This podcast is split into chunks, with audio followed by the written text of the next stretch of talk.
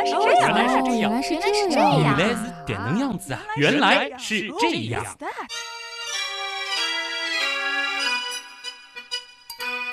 欢迎来到今天的原来是这样。大家好，我是旭东。大家好，我是子玲。那通过上一期节目呢，我们都已经知道了人为什么会睡觉，什么是深睡眠和浅睡眠，为什么有的时候熬夜会越熬越兴奋啊？我们还知道了缺乏睡眠可能会导致什么样的后果？如果不睡觉，我们会不会死？如果大家对于这些问题感兴趣的话，可以出门左转啊！收听上一期的原来是这样。那么这一期节目呢，咱们继续来说睡觉。睡觉，我从小啊就听大人说啊，要早睡早起，不要熬夜。还有人说夜里十二点以后睡觉很伤身体。你现在是不是十二点还在听我们节目啊？啊，可以听完再睡觉，好，没关系。那我们到底应该在什么时候睡觉呢？人的身体当中呢，有一个神奇的东西叫做生物钟，但是这个生物钟究竟是一个什么样的，所有人也说不清楚是一只钟。吗？它其实也不是一个钟啊，咱们今天不是说生物钟，咱们今天是说睡觉。一般来说呢，我们入睡之后，经过六到八个小时就会自动苏醒。当然，有的人其实本事真的很大，可以从来睡睡不醒。十二个小时、十三个小时。但其实大家仔细回想一下，这种情况下，你究竟在这个中间有没有醒过？有一些朋友可能醒了那么迷迷糊糊的几秒钟，然后又接着倒头睡，睡回笼觉。那么这个呢，又会再次启动一轮生物钟啊。哦，其实什么时候睡觉并不是最重要的，只要你睡觉了，那么睡觉之后会发生的那些生理活动，让体力恢复、让精神恢复等等啊，它都会照样进行的。那我们再反过来说，就是说只要你的睡眠时间足够了，无论你是在什么时候开始睡觉的，其实都不会影响到你的身体健康。什么什么什么什么，这个颠覆了我原来的认知了。也就是说，像你现在这种没办法每天在六点左右起床，只要你能够保证你六到八个小时的睡眠，无论你什么时候睡，哪怕你是白天睡，这个作息时间都足够保证你的身体健康。而这个作息时间呢，其实也只是一个习惯而已，其实是可以随便变的。就比如说我们倒时差，有的时候你跨国旅行，从美国飞到中国，你这个倒时差的时候，身体其实也是能够随意的进行一个适应的啊。嗯这个生物钟没有那么神奇，它主要是受到光照的影响，它不会根据这个什么地球磁场在太阳中的什么轨道来推算你的时间。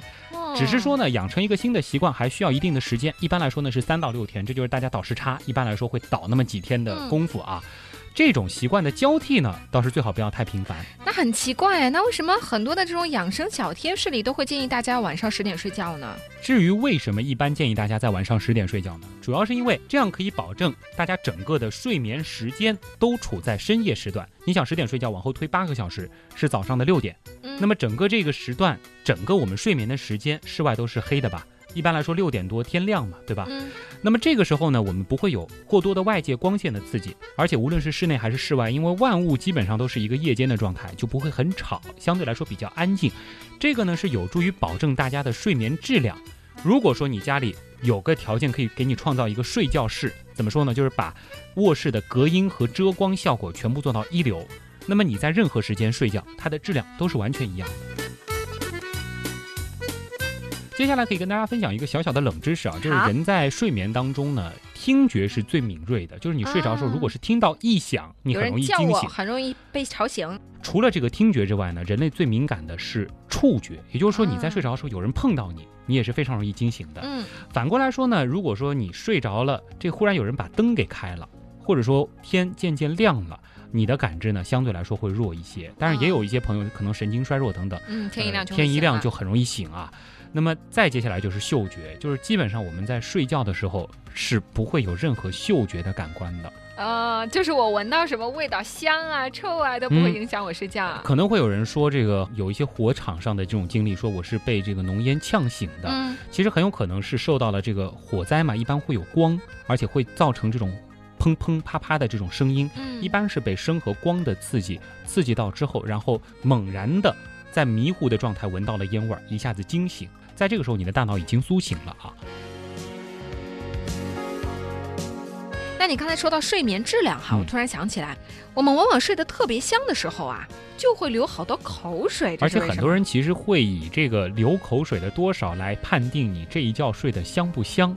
这倒没听说过，反正有很多人会觉得，哎呀，我昨天睡得真香啊，流了好多边口水边上呢还会补充一下，这口水流了好多啊。啊，这倒有有有，对吧对，大学宿舍里面也经常会说，你看睡得嗯香吧，这口水流了那么多啊，一定是做美梦了。那么其实大多数人在睡觉的时候是不流口水的，因为呢，当我们晚上睡觉之后呢，唾液腺的分泌活动呢，这个时候会大大减低，而且这个时候唾液本来就少，再加上呢有两片嘴唇作为防线，封住了出口。那到底是什么情况下我们睡觉的时候会流口水呢？说实话，流口水和睡觉睡得香还真的有那么一点点关系啊。啊往往就是白天很累的时候，晚上睡觉睡得太香太沉了，以至于嘴唇闭得不紧，而露了一个缝。或者呢，由于你的鼻子不是很通畅，用嘴呼吸，那么嘴巴开着，口水呢就可能会滴出来。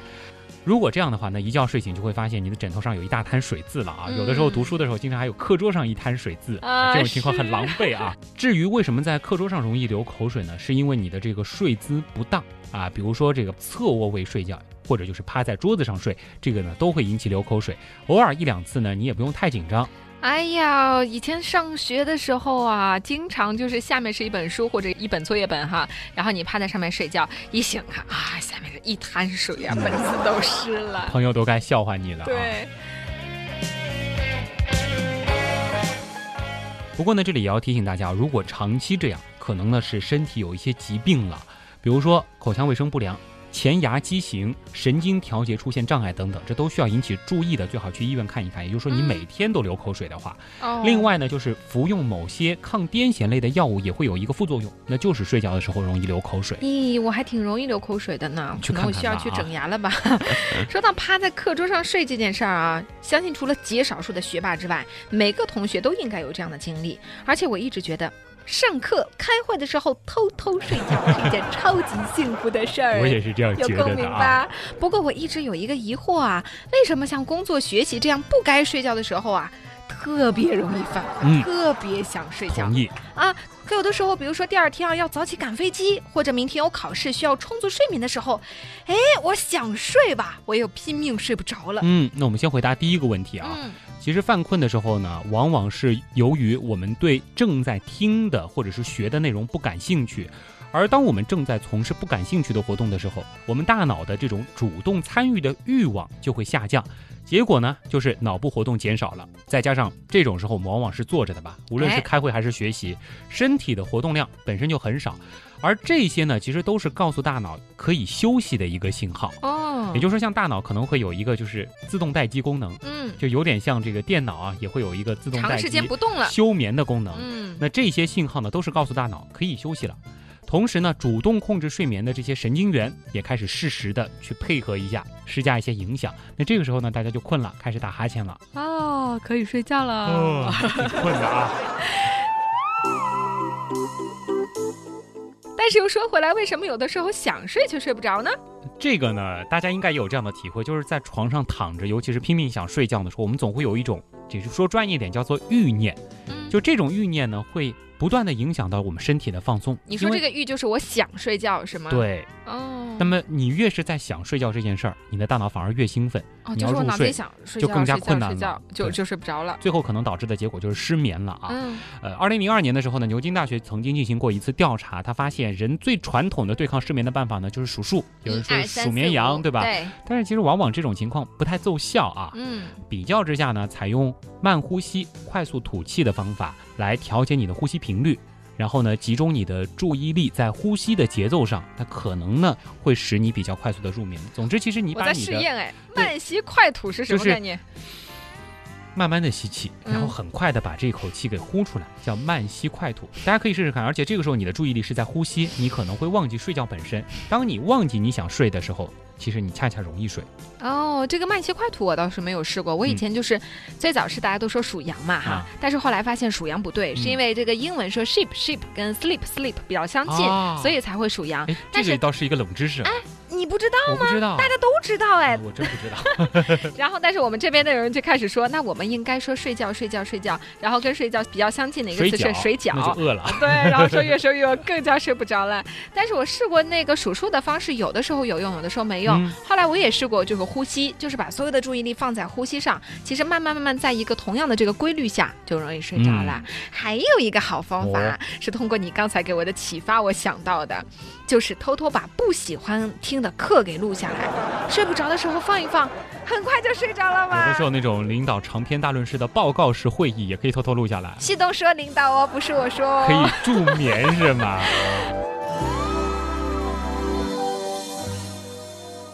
还是说到这个犯困哈，呃，我记得学生时代趴桌率最高的往往是下午的第一节课，也就是吃完午饭之后的第一节课。为什么吃饱了就容易犯困呢？其实呢，这个是因为人在对食物进行消化和吸收的过程当中，一方面呢，这个胃的运动和肠的运动加强了嘛，嗯，那么它运动干嘛呢？就是我们整个血液。就得供给给它了，对不对？那么另外一方面呢，就是消化腺的分泌也会增强，那么体内的血液必然呢就要向胃和肠部集中，来帮助食物消化和吸收。于是呢，肠部、胃部的血液增加了，但是人体的整个的一个血液总量是恒定的嘛，对吧？头部的、四肢的血液就相对来说会减少了，大脑它供血不足了。自然就会感到困了，嗯，因为大脑的工作呢需要血液向它输送大量的新鲜氧气，大脑供血不足，其实就是大脑缺氧了。其实，在高海拔地区缺氧或者说煤气中毒的时候的那种状态，人们表现出来的症状往往也是犯困。这个其实就是因为前者空气中氧含量不足。后者一氧化碳阻碍了血液携带氧气的能力。嗯，这道题我是考考你，其实我是知道答案的，就是吃饱了容易犯困，是因为血液都流到这个胃肠消化道里面去了。其实说白了，就是犯困的很多症状啊，主要是跟大脑缺氧有关。嗯。但是下一道题我是真的不知道啊。都说春眠不觉晓，那为什么春天特别容易犯困呢？其实春天犯困和这个大脑的供血量还是有那么一点点关系的啊，咱们来看一下这个呢，倒不是旭东的理论呢，这个是我们找到一篇比较有意思的文章啊。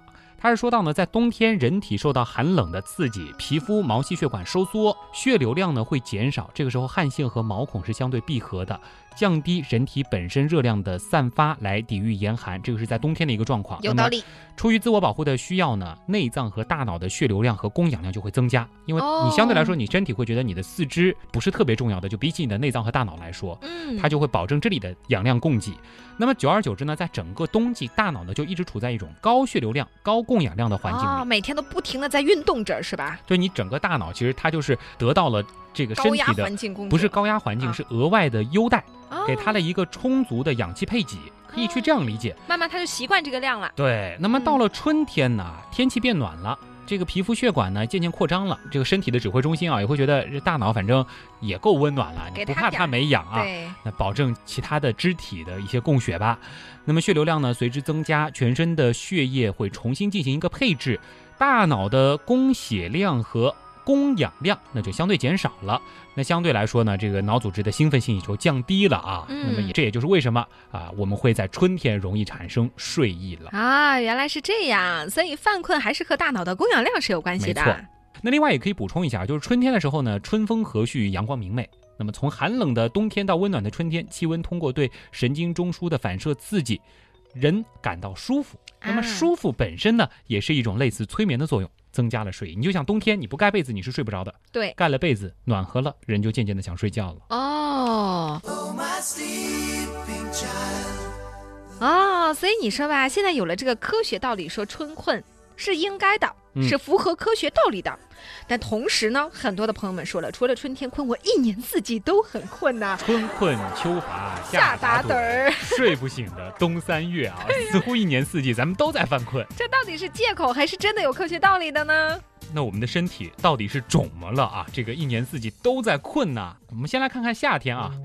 有人说呢，这夏天日照时间比较长，人体呢对睡眠不是很敏感，所以说睡得比较晚。的确，夏天好像大家普遍入睡的时间会比冬天的时候要晚那么。而且因为太阳落下去的比较晚嘛，你就觉得那个时候好像很兴奋啊，晚上才天黑，对，然后夜生活会比较长啊。嗯。那么这个时候呢，睡眠是相对不足的。另外一方面呢，天气一热，身体的体温升高，代谢呢会比较的慢，稍稍动脑呢就会觉得这个疲倦，想睡觉。嗯，夏天摄入的食物也是相对比较少的，能量呢也供应不上，这个呢也会导致你觉得想打瞌睡啊。嗯。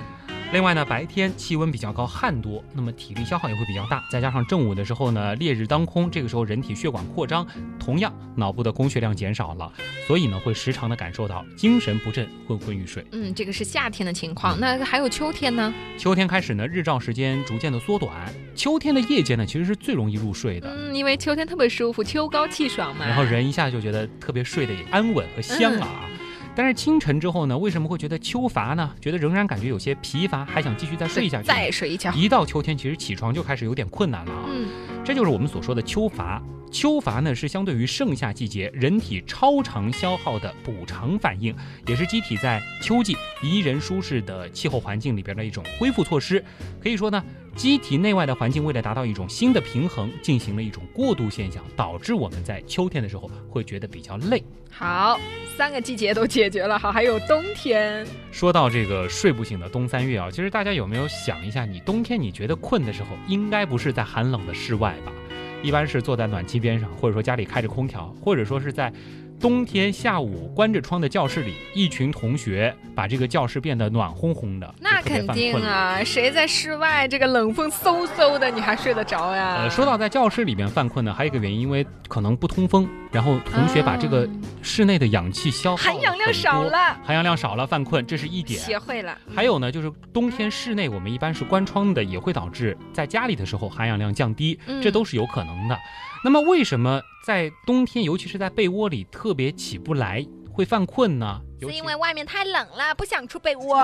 其实就是这样，和寒冷的室外相比，在冬天大家在室内或者在被子里所经历的这种情况，和春天是类似的。回听一下春天的那一段讲述，这就为什么说明呢在冬天大家依然也犯困。总而言之。每个季节、每时每刻，我们犯困都是有道理的。啊，听了那么多知识，这两期节目我也想打哈欠了。我又困了。锦溪，我乏了，扶本宫歇息去吧。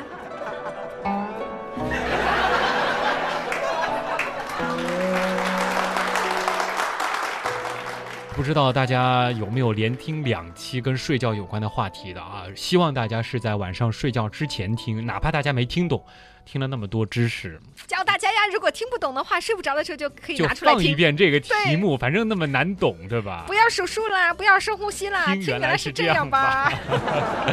好了，以上就是今天原来是这样所为您带来的全部内容，感谢您的收听，我是旭东，我是子玲，大家下周再见啦，再见。我都睡到十二点，大热天睡到汗流又浃背，抽根烟，味道充满了房间，快快穿上鞋。耶